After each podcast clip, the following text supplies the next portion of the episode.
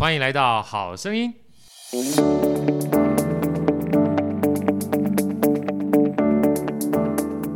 大家好，我是好趣的好哥，欢迎来到好声音。好声音今天特别邀请这个会客室里的来宾，是我非常好的朋友啊。这个跟大家打声招呼，Jill 老师跟大家打个招呼，Jill 好，Hello 好哥好，大家好，我是 Jill。哎，其实真的好久不见了哈，因为这次出新书呢，好哥特别开心，尤其把新书看完之后，就心有戚戚焉。这次介绍这本书叫《不假装也能闪闪发光》啊，我觉得这是两段话，第一个是不假装。嗯，当看到“不假装”三个字的时候，心头为之一震，因为坦白讲，在社会上不假装实在太不容易了，是吧？哈，真的。对，但是如果不假装，呃，下面这五个六个字也能闪闪发光，更不容易啊！因为通常觉得好像自己不装的话，就没有办法呃让自己感觉跟别人不一样。因为通常装的目的就是让自己可能不成为自己想要成为那个人，但是可以成为别人期望当中的那个人。哦、嗯，啊，这是。小好哥从小的时候最大的一个体会啊，尤其在这里面，我看到一个词儿，以前我不是这么熟悉，叫冒牌者啊。就冒牌者这件事情，就是他不是我，但是我装的好像是我啊。这件事情也是让我心头为之一震，很重要的感受哈。所以就有人们先跟我们分享一下好不好？就是什么叫做冒牌者啊？还有什么叫做冒牌者症候群？在这本书里面，基本上贯穿了整本书很重要一个概念。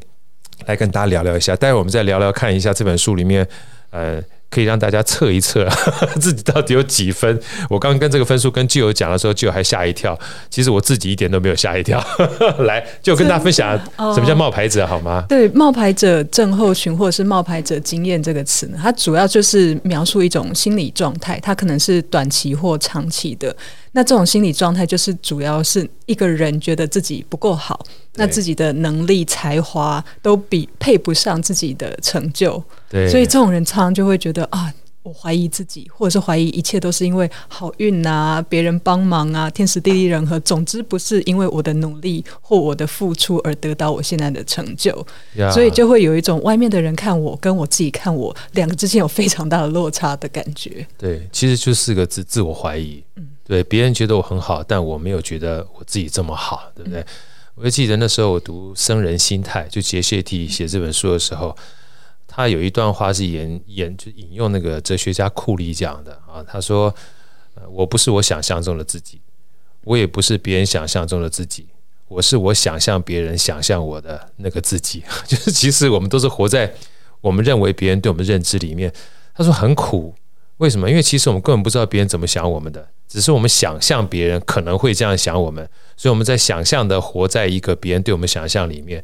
所以这个东西听起来有点绕口哈，不过大家可以想象一下，就是你是不是活在你认为啊，爸爸妈妈希望我们活成什么样子，然后同事希望我们活成什么样子，孩子希望我们活成什么样子，但就少掉了一个我们自己希望我们自己活成什么样子。好，这也就是自我怀疑的这本。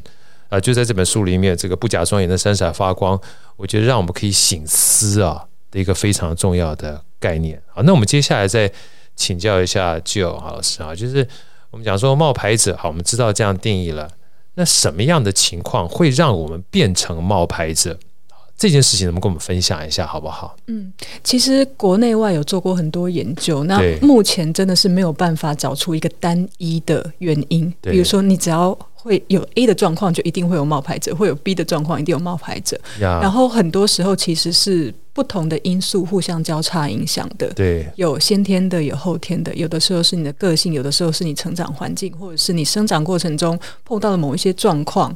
会导致这样子的冒牌者经验。对，那其实冒牌者经验，它其实也说真的，也不是一种，嗯，每个人不一定都常常会有，有的时候也也不一定在生活中各种面向都会有。有的人是我做某些事情的时候，我特别容易自我怀疑，其他方面就还好。对。可是有些人是他是坐在家里也害怕随时会失去失去一切那种的。那有的人。我我就把它形容成潮水了，就是有的时候来，有的时候走，有的时候浪来浪退，对不对？对对对对对对对，所以其实有一些比较高风险的状况，可能比较容易导致冒牌者症候群。我我书里面有举举一些范例啊，那这边简单分享一下。第一个，比如说你嗯。在一个高成就的家庭里面成长，对，比如说爸爸妈妈都是博士，爸爸妈妈都好好 厉害，全家都是医生，哥哥姐姐都很厉害，对对对对对。那这种状况的话，因为你会觉得说啊，这个社会对我有所期待，然后我是是不是没有办法去满足那个期待？那这样子成长环境有可能比较容易造成冒牌者。对。那第二个就是你在团体里面是少数，比如说整个工程部门只有你一个女生，或者整个学校只有你一个原住民，你就会想说：天哪，我怎么会在这里？我怎么会呃跟这些人一起共事？然后我要怎么样去跟他们一样？哦，这样子就比较容易让人家产生冒牌者的状况，就像蜜雪儿一样，对不对？就像蜜雪儿一样，对对对，对啊、我觉得她的案子真真的非常的经典。她又是女生，又是女生，又是肤色又比较黑，对。所以她说在书里面，我那一听到那个她自我怀疑那一段，我就很有感受。就是她走在校园里面，她就感觉别人的眼光等于是告诉她：你这个人怎么会在这里？对不对？对你是女的，怎么会在这里？对。你这种肤色怎么会在这里？就你怎么会加入我们这个团体？哈，这种所谓就是非自愿性的歧视啊，不是别人歧视你，你自己都会歧视你自己，因为你你是独特的，那就可能形成自我怀疑了，对不对？呀、嗯，就是有一种格格不入的感觉，对，格格不入的感觉呀、嗯，很明显的可以感受到自己跟别人的不一样。对对对，嗯，还有其他的这个形成的原因吗？有一些啊，就是像比如说你，比如说从小到大都是第一名。然后啊，到从建中到了台大之后，突然发现台大好多人都比你还厉害。那这样子就是在呃职涯或者是生涯的早期就取得成就的人，因为我们成就真的没有办法一直升到无限上纲嘛，无限升到天花板这样子，一定一定会有一个天花板啦。所以在这种情况之下，他。可能就比较容易觉得说，哎、欸，我以前原来我以前都是靠运气吗？就是说我到这边才发现人外有人，天外有天哦。所以其实我以前都是自大，或者是我以为以前都是井底之蛙，或者是我以前都是靠谁谁谁帮忙。其实我真的没有那么厉害。就是有一些像这种状况，会特别容易有冒牌者经验。对，其实我觉得自我怀疑这件事情啊，嗯，刚好相反，就是我以前听这个樊登。读书的时候，反正特别说，他《自驱型成长》这本书特别提到，他说很难，难在什么地方？就难在说我们身旁常常会有一些比我们厉害的人，突破我们原来自以为自己很厉害的那个天花板，对不对？所以说以前我们厉不厉害不重要，最怕是旁边啊，就这个妈妈口中别人家的小孩，真的 从小到大的阴影，永远都有比你厉害的小孩。对啊，这个这这自己厉不厉害不重要，但是旁边比你厉害哈，你就让自己觉得自己不厉害。可是回过头来，这樊登说一句话，我也觉得很有道理。他说：“问题是厉害的人永远都是小少数啊。我们讲说常态分配这件事情，可是我们常常那些很厉害的人虽然是少数哈，但就成为我们眼尖常常容易看到的那一群，就让我们的冒牌者不自就不由自主就跑出来。但是这件事情呢，不代表你很差。我觉得是这本书里面常常提醒我们一个很重要的概念啊，就是你不用假装。”坦白讲话，你本身也可以闪闪发光，因为我们是独特的。而且在经济学上面讲的话，其实地名是稀缺资源，地名只有一个，不合理啊，是不是？这个没错吧，对不对？对，我觉得很多很多的痛苦啊，其实都是。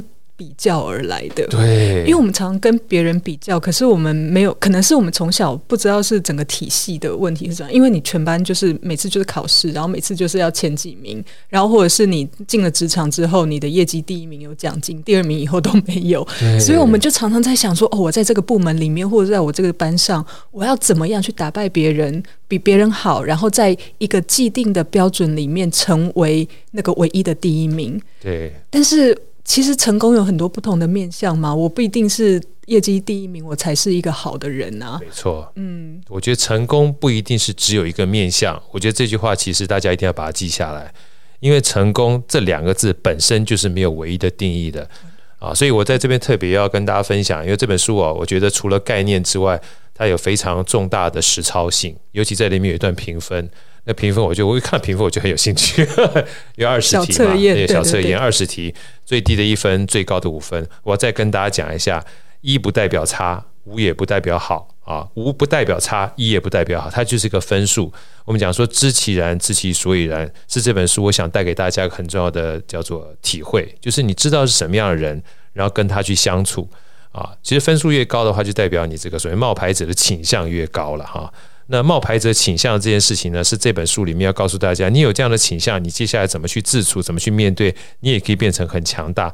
那我先跟大家讲一下，这一百分呢，就代表你完全就是个冒牌者，好的倾向。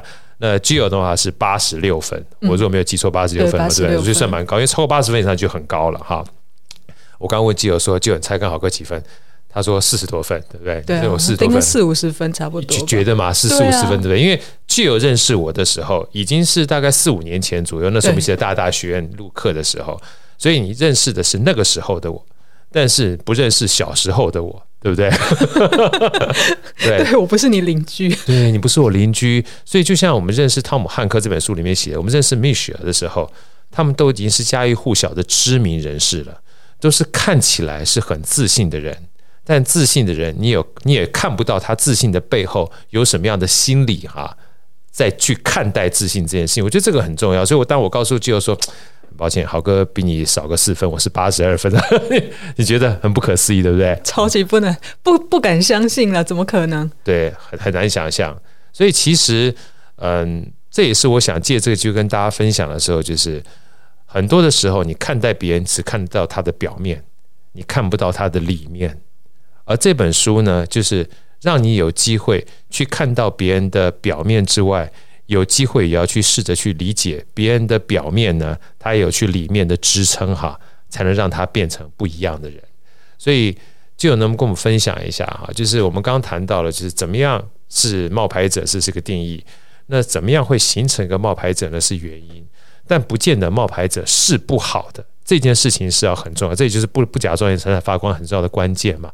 能不能跟我分享一下？就是 像好哥，我待会会分享我自己的概念啊，就是什么样八十二分，有机会从不假装啊，从假装到不假装这件事情。那冒牌者在里面特别提到了，冒牌者面对的心法也有变强大的一个关键啊。能不能跟大家讲一下？如果就你而言，这本书啊，你认为怎么样的一个身为冒牌者，他也可以变成闪闪发光的关键有哪些？好不好？嗯，其实我觉得有冒牌者经验的人啊，自己应该都会知道自己有这种感觉，因为就是别人看你跟你自己看自己不一样。不一样。那我觉得第一个事情就是要建立一个嗯、呃、健康面对健康面对他的态度，就是说这这个世界上真的没有人就是表里如一到百分之百的，我们看别人也是嘛。所以呢，其实更重要的事情是你自己怎么看自己。我们很多时候都是在跟别人比较，跟社会的期待要要去对齐什么东西，但是我们很少去问自己说：我想要什么样子的生活？对，我想要什么样子的人生？什么事情是我人生里面真的想做的？然后我的目标是什么？呀.那我想要成为什么样子的人？我们常常就是看别人，就觉得哦，这个人画画好厉害，那个人电脑好强，或者是他上台闪闪发光。我们想要成为他们那个样子，但是我们很少问说，问自己说什么样子？对，或者是我想要那样子做什么？呀，Yeah. 嗯，很多时候只是看到别人好棒，我想我也想要那样，但是那样子真的是你你想要的吗？我觉得第一个就是那个比较的心态。对，我们或许可以把重心多放一点回自己身上，去了解自己想要什么。对，那第二个呢？我觉得是嗯。对自己苛求的程度，就是我们很多时候设目标的时候，第一个会觉得，嗯，我我这个目标如果设太低，或者是说我对自己有任何的弹性，这个就是我松懈。对自己不好，对，对会对，或者是说我不够坚持到底等等的。那其实，其实，在设目标的时候有很多方法啦。就是我书里面有讲到，你可以设复合式的目标啊，不要说那种哦，我到最后一翻两瞪眼，要不然就成功，要不然就失败。你可以想一个系统性的方法，去鼓励在过程中慢慢进步的自己。对。就是把那个目目标把它拆成小小的，小小目标，对对一点一点往前走，对对对，聚沙成塔，没错没错。对，那我觉得其实对目标有弹性这件事情啊，特别是对于那个完美主义型的冒牌者，真的是很大的帮助，对，会有比较多的帮助，因为他们就是希望什么事情都是按照他们的来，然后就是只能。一种样子才叫做成功，其他样子都不叫成功。可是，就我们刚刚一直说的嘛，你做一件事情有好多种不同的方法，那活一个人生也有好多种不同方法，甚至你同一个人，你你过生活也有好多种不同方式嘛。其实这些都是我们可以自己去发掘，而且有弹性做调整的。就是你永远有所选择，不要把自己陷在我只能从 A 点到 B 点这样子的人生路径。对，我只能从这样子哇！你这个讲，我刚鸡皮疙瘩起来了。我们以前所有的父母亲告诉我们，就是我们讲说祖传秘方在教导我们的时候，通常都是用父母亲这个单一的期望，你一定要考到所谓的高级名校，你一定要就是找到好的工作。甚至我那时候看有一本书叫《学习战争》啊，他说韩国呢，他们所谓有出息这件事情，除了考到名校之外啊，事实上名校后面还有一个非常重要的底层逻辑。你才能够找到门当户对的伴侣，这是一个很重要的目标。因为他说，所有的人 考上好的名校，才能找到名门当户对的伴侣呢，才代表你的后后半生能过得很好。你看，像这些东西，它都是一个框架，你知道？而这个框架呢，它不代表是适合所有人的道路。这件事情蛮重要的。真的，真的，像韩国啊，我就我听说，就是他们就是名校，就是等于只有一条路啦，名校，然后进大企业，然后就是跟一个门当户对的人结婚。但是你看，现在很多很厉害的电竞选手，他们也是韩国来的。那我、啊、我相信他们不是名校，然后大企业这样子，他们就是等于自己开创了另外一条路。那类似这样子的例子，我相信啊。我我觉得台湾的压力应该没有像韩国那么大，对。但是同样的逻辑，其实也可以用在我们自己的人生上面。就是说，我们不一定要念最好的学校，或者是不一定要去学大家认为最有潜力或者最热门的科系。我们就是在自己的领域里面做到最好，做到你你尽力所能，这样也是一种成功啊。对，所以说，其实说到这边哈。好，各位在书里面也得到蛮多的这个启发，因为毕竟 冒牌者的心态或冒牌者症候群这种事情，呃，不是说你想面对就面对，有时候最大克服是自己，对不对？所以就有能不能够分享一下，好不好？就是当我们知道自己是冒牌者之后，但是冒牌者也可以突破，但从冒牌者要突破，他还是需要一些工具的啊。打个比方说，好了，像里面其中有一段，我觉得基友说的很好，有时候说出来是件好事，对不对？所以你不说出来，闷在心里面哈，其实别人也不知道说你到底怎么想的。但是就是因为冒牌者嘛，我想要装嘛，所以装的过程当中，我通常不会说，你知道，就有人跟我们分享一下，就是我需要去跟冒牌者共处，也希望自己能够达到自己目标，但是过程里面呢，还是有些小工具可以帮助我们，就是在共处的过程里面，可以让我们觉得舒服。来跟我们听众分享一下。嗯，我觉得对我来讲来很 蛮有用的。第一个就是找到一个安全的环境可以分享的。那那个环境可能不管是你的家人、你的邻居，或者是在职场上面的伙伴，或者是你付钱去找的职场导师，或者是一些顾问。我觉得就是适当的把这件事情讲出来，然后让人家知道，让人家帮忙。对，我觉得是很重要的。就是。很多时候，尤其是在台湾，就是可能心理智商啊，或什么，不是像欧美这样子。他们 欧美，哦，像我的同事，他们就是会定期去做心理智商，就是好像好像打扫的概念，反正就是一个月找人来帮你心理打扫一次这样。可是台湾好像还没有到普及这种程度。但是我觉得，其实就冒牌者来讲啊，有有一个人可以帮你分担这种状况，或者这种忧心，或是这种压力，其实是很有帮助的。因为我们我们是冒牌者，我们就常常会觉得说，我应该要顶起来，顶起来，顶起来，演成什么样子，然后走到哪里就是需要演技。然后我整天演真的很累，但是回到家的时候又发现我这一切都要自己面对，哇，那这个是很大的很大的负担。对，所以如果能有人让你说说一下，甚至可以帮你找到一些。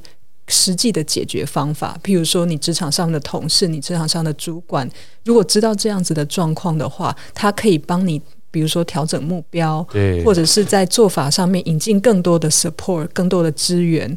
我觉得这个就是一个会慢慢形成一个更健康的体系，比起自己什么东西都往自己心里塞，哇，那个真的是久了会爆炸的。真的啊，嗯、像我之前得这个忧郁症就是这样爆炸的，就觉得自己应该很厉害的，所以老板交代任何事情的话，我就只进不出，就他交他交代我，基本上下礼拜一该完成，交代我什么时候完成，我就只进不出。但人是有产能的极限跟天花板的，当你做不到的时候，你第一个产生心里面的概念不是说产能过多了，是觉得自己变差了。对，觉得啊，原来 原来我不行，原来我真的不行。对，原来我真的不行，真的验证了我们当初的想法，真的不行。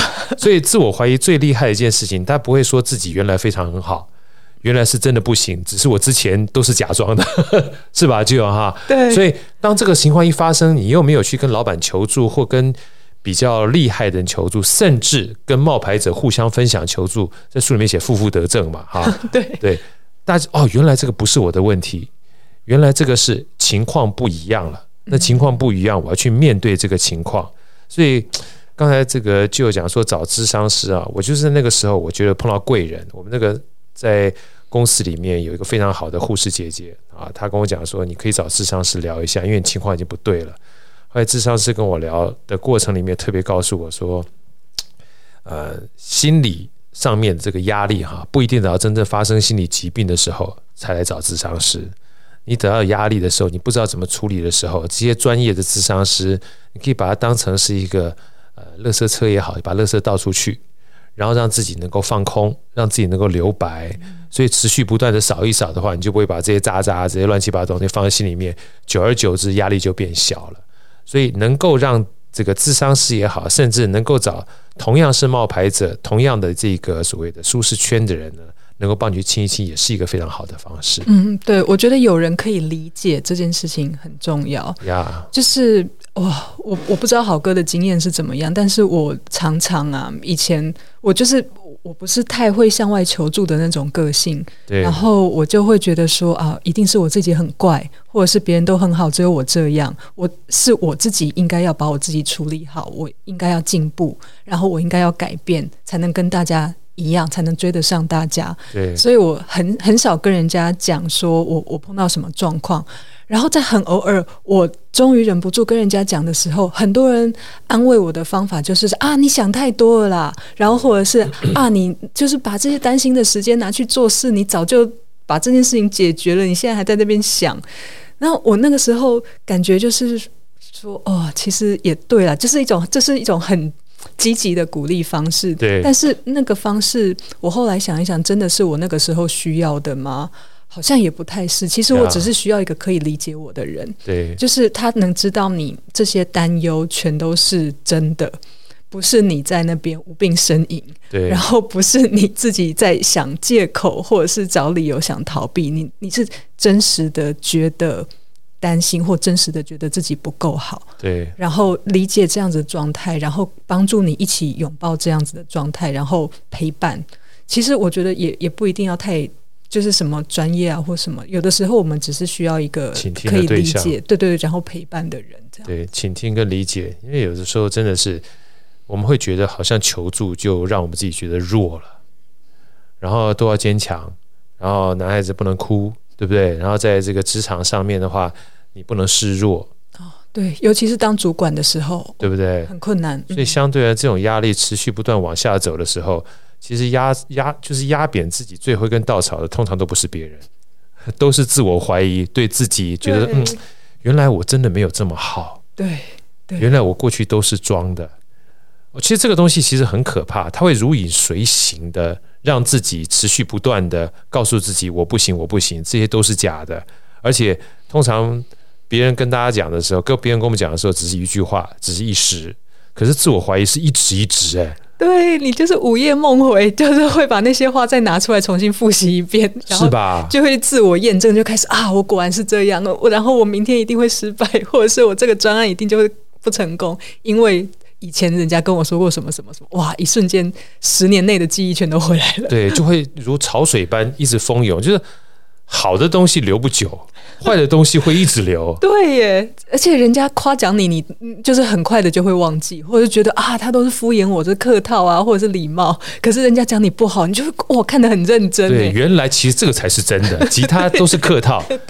你知道，除了这个。汤姆汉克这本书里面特别强调之外，我之前听到另外一个类似这样的话，就梅丽史翠普。哦，对对对，他也是，他是一个超级的冒牌者的概念。他说以前别人说他好，他觉得这个都不是好。他只在乎别人说他的不好。对对对，我听到他这样讲的时候，我就好有感觉，你知道吗？真的就因为他说不好这件事情，我多听之后才会让我自己变好。可是人很奇怪，你多听不好的时候，一不小心就真的认为自己不好了。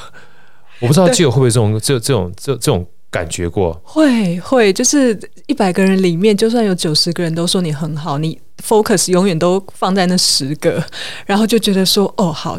呃，这个人第一个说我什么，第二个说我什么，那我要每一个每一个去改善，对，这样子，然后就就好像其他九十个人完全不存在。对，那我有一次其实也是，嗯、呃，一个我的好朋友卢建章导演，他提醒我，啊、对，他就说你这样子其实对我们这些朋友很不公平。对，然后我想说，哈。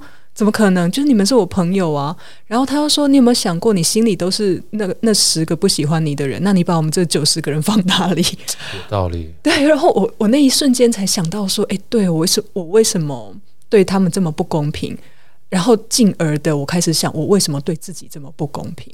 对，嗯，今天如果是一半一半就算了嘛，就是一一半的人喜欢我，一半的人批评我，那那就是大家差不多就算了。我都在乎，对不对？对对对，一样在乎，那就算了。可是我今天是非常明显的，就算九十九个人都说这个很棒，只要有一个人讲说这里面有一个个个小缺点，我就会觉得说啊，我真的做不好，我下次要改进。然后我就是因为这样，然后人家会发现我其实没有那么好。等等等等的，那其实我觉得这是一个很像一直在自己鞭打自己的状态，而且你能量一直进不来，因为你忽视那九十个人嘛，对，就是能量一直进不来。然后那个福哥，呃，王永福教练，他他是我的简报教练，他前几天才在说我说，哎，你的你有一个那个赞美的筛选器。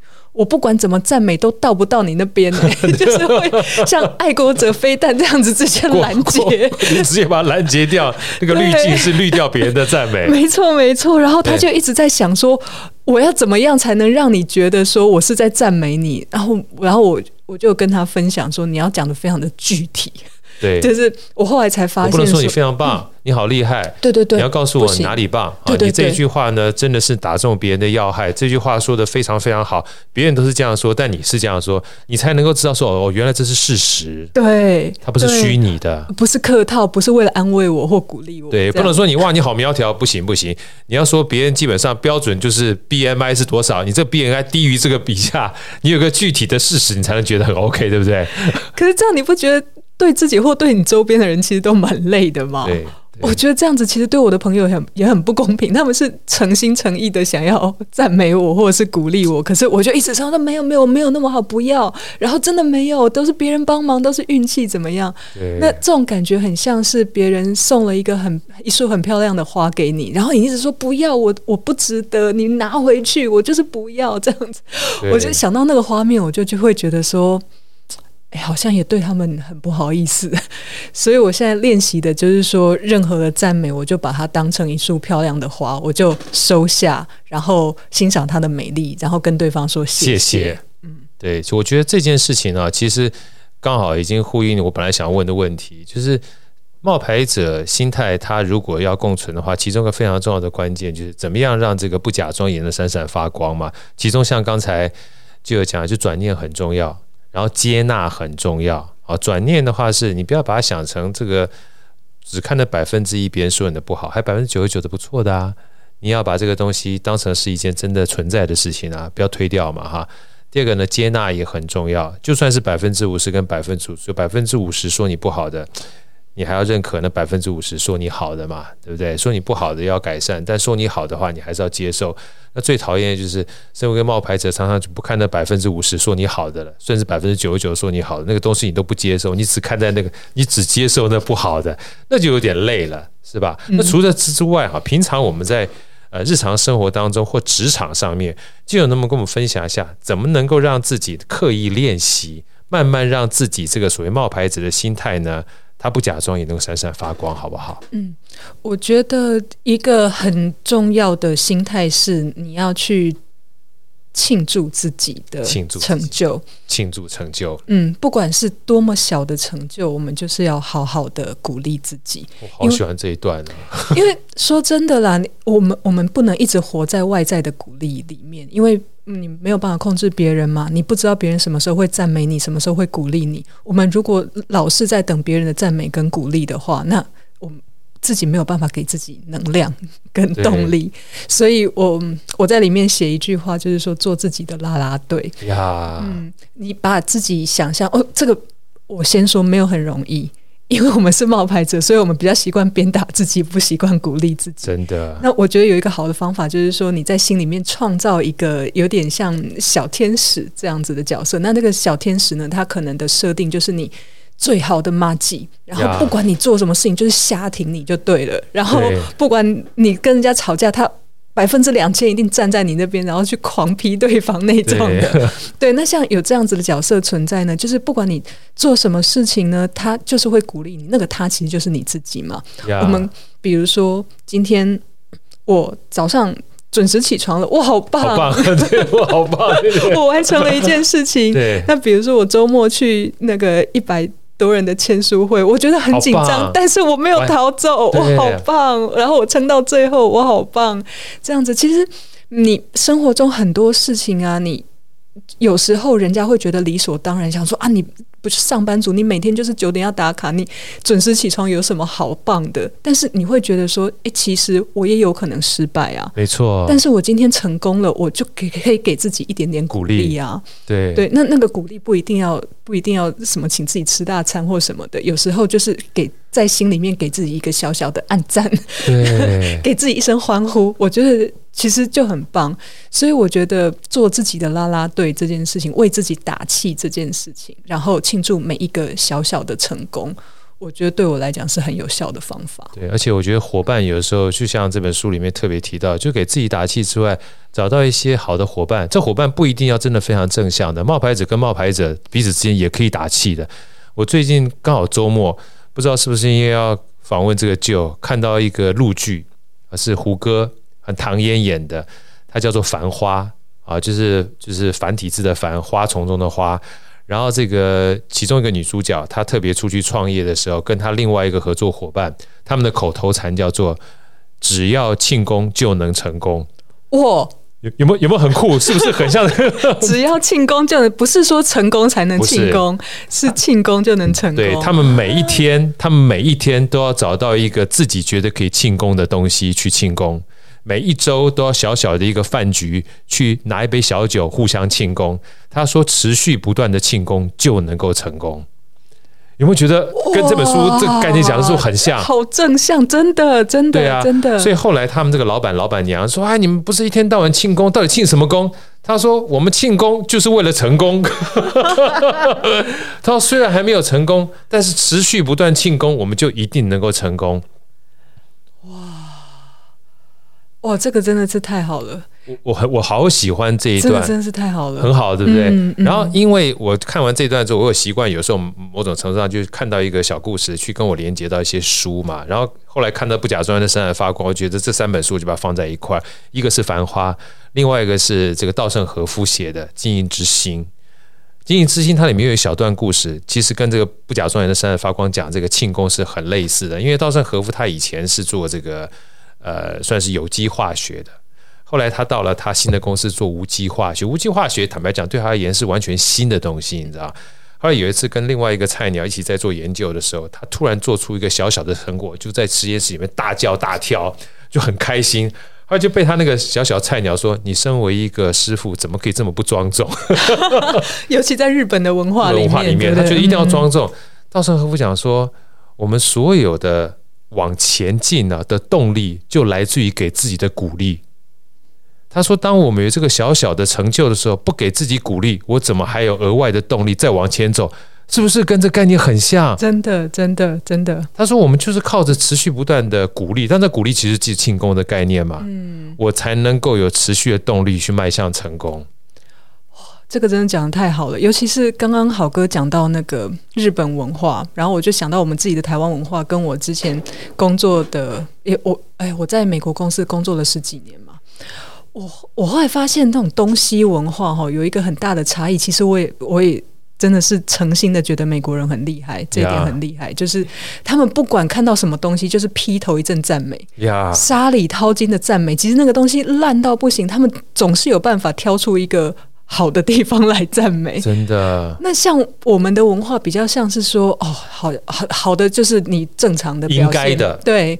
就是正常发挥应该好，我们来看你哪里错了，那下次要怎么改进？这样子，对，所以我后来就是慢慢的学会跟我的同事，同时也跟自己说，就是你东西做东西做失败了嘛。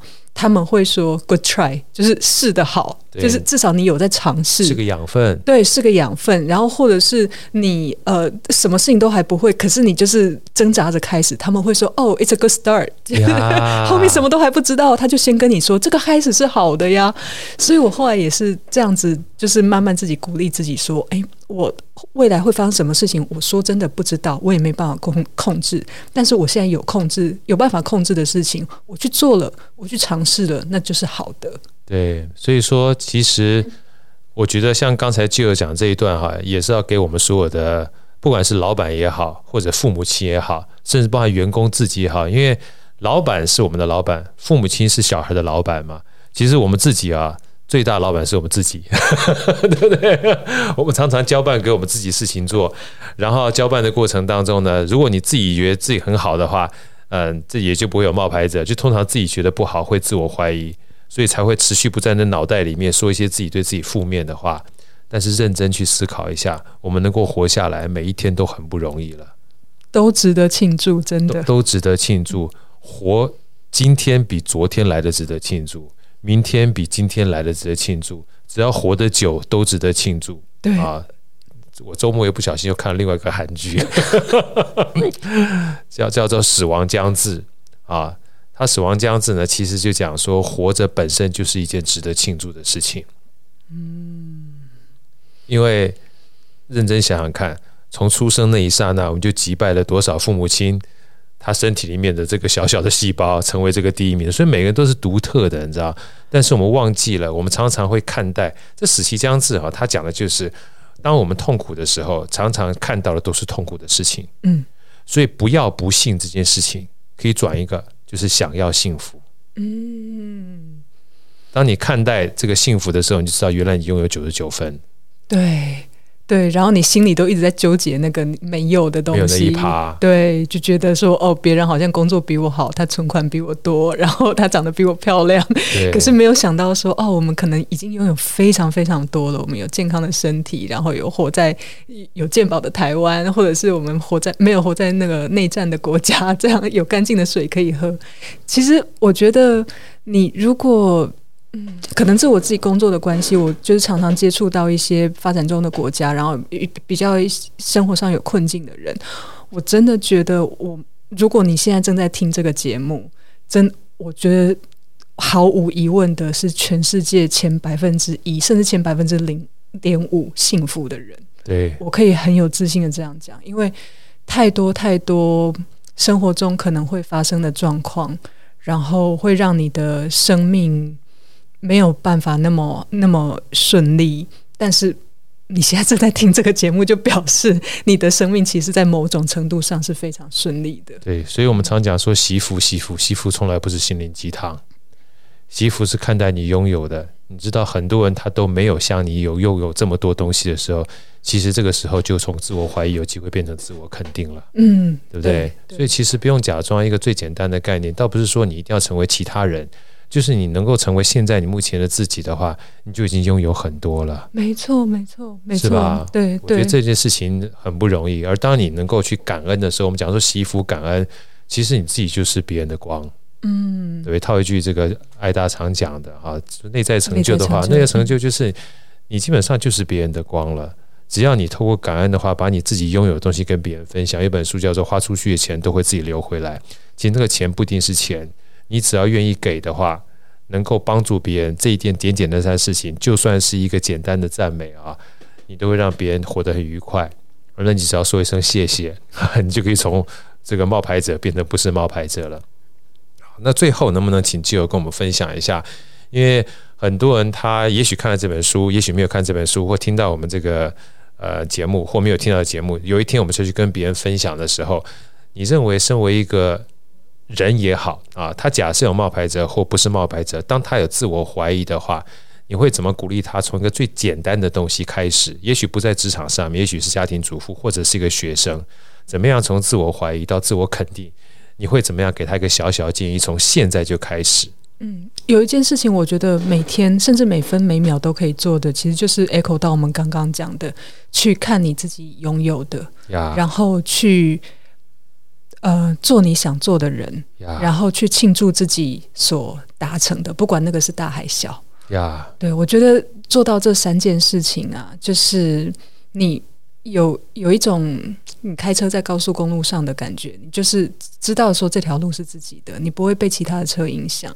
对，然后你会知道你自己要去哪里，而且你也不断的在帮自己加油。对，不断帮自己加油，看自己拥有的啊。我觉得这件事情的话，呃，就让你避免一天到晚看自己没有的，对不对？然后想想看自己成为什么样的人。如果今天你是一个老鹰的话，你就不一定要学游泳嘛，是吧？你跟人家讲说我不会游泳干嘛呢？你基本上可以抓海里面的鱼啊，你很厉害啊，对不对？你会飞呀、啊，你不用去跟你没有的去比较啊。那另外的话，常常给自己鼓励啊，刚刚让自己庆祝一下，只要庆祝，持续不断的庆功就能够 就会成功，就会成功啊！今天非常开心，谢谢 Jill 带来这么好的一本书，不假装。也能闪闪发光。我们每一个人生都是真实的，其实你不用假装，你就是过你自己真实的人生，你就可以持续不断的放光。你只要持续不断的放光，你可以把这份光明带给大家。谢谢 Jill，也祝我们所有的人都能够幸福，持续不断的发光。我们下次再见，拜拜。谢谢好哥，谢谢大家，拜拜，拜拜。好声音，我们下一集再见。